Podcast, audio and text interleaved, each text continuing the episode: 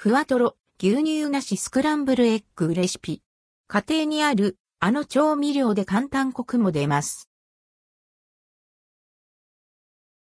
スクランブルエッグを作りたいけど、牛乳がないヘリップ。そんな時に便利な牛乳なしスクランブルエッグのレシピです。牛乳なしでも、ふわとろの仕上がり。牛乳なしスクランブルエッグレシピ。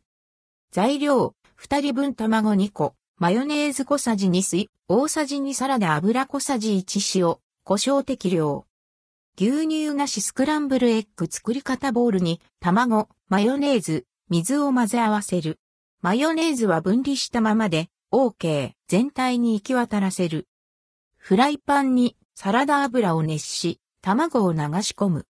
固まってきたら。かき混ぜるのを繰り返し、やや半熟状態で火を止め、少し置いて。余熱で火を通す。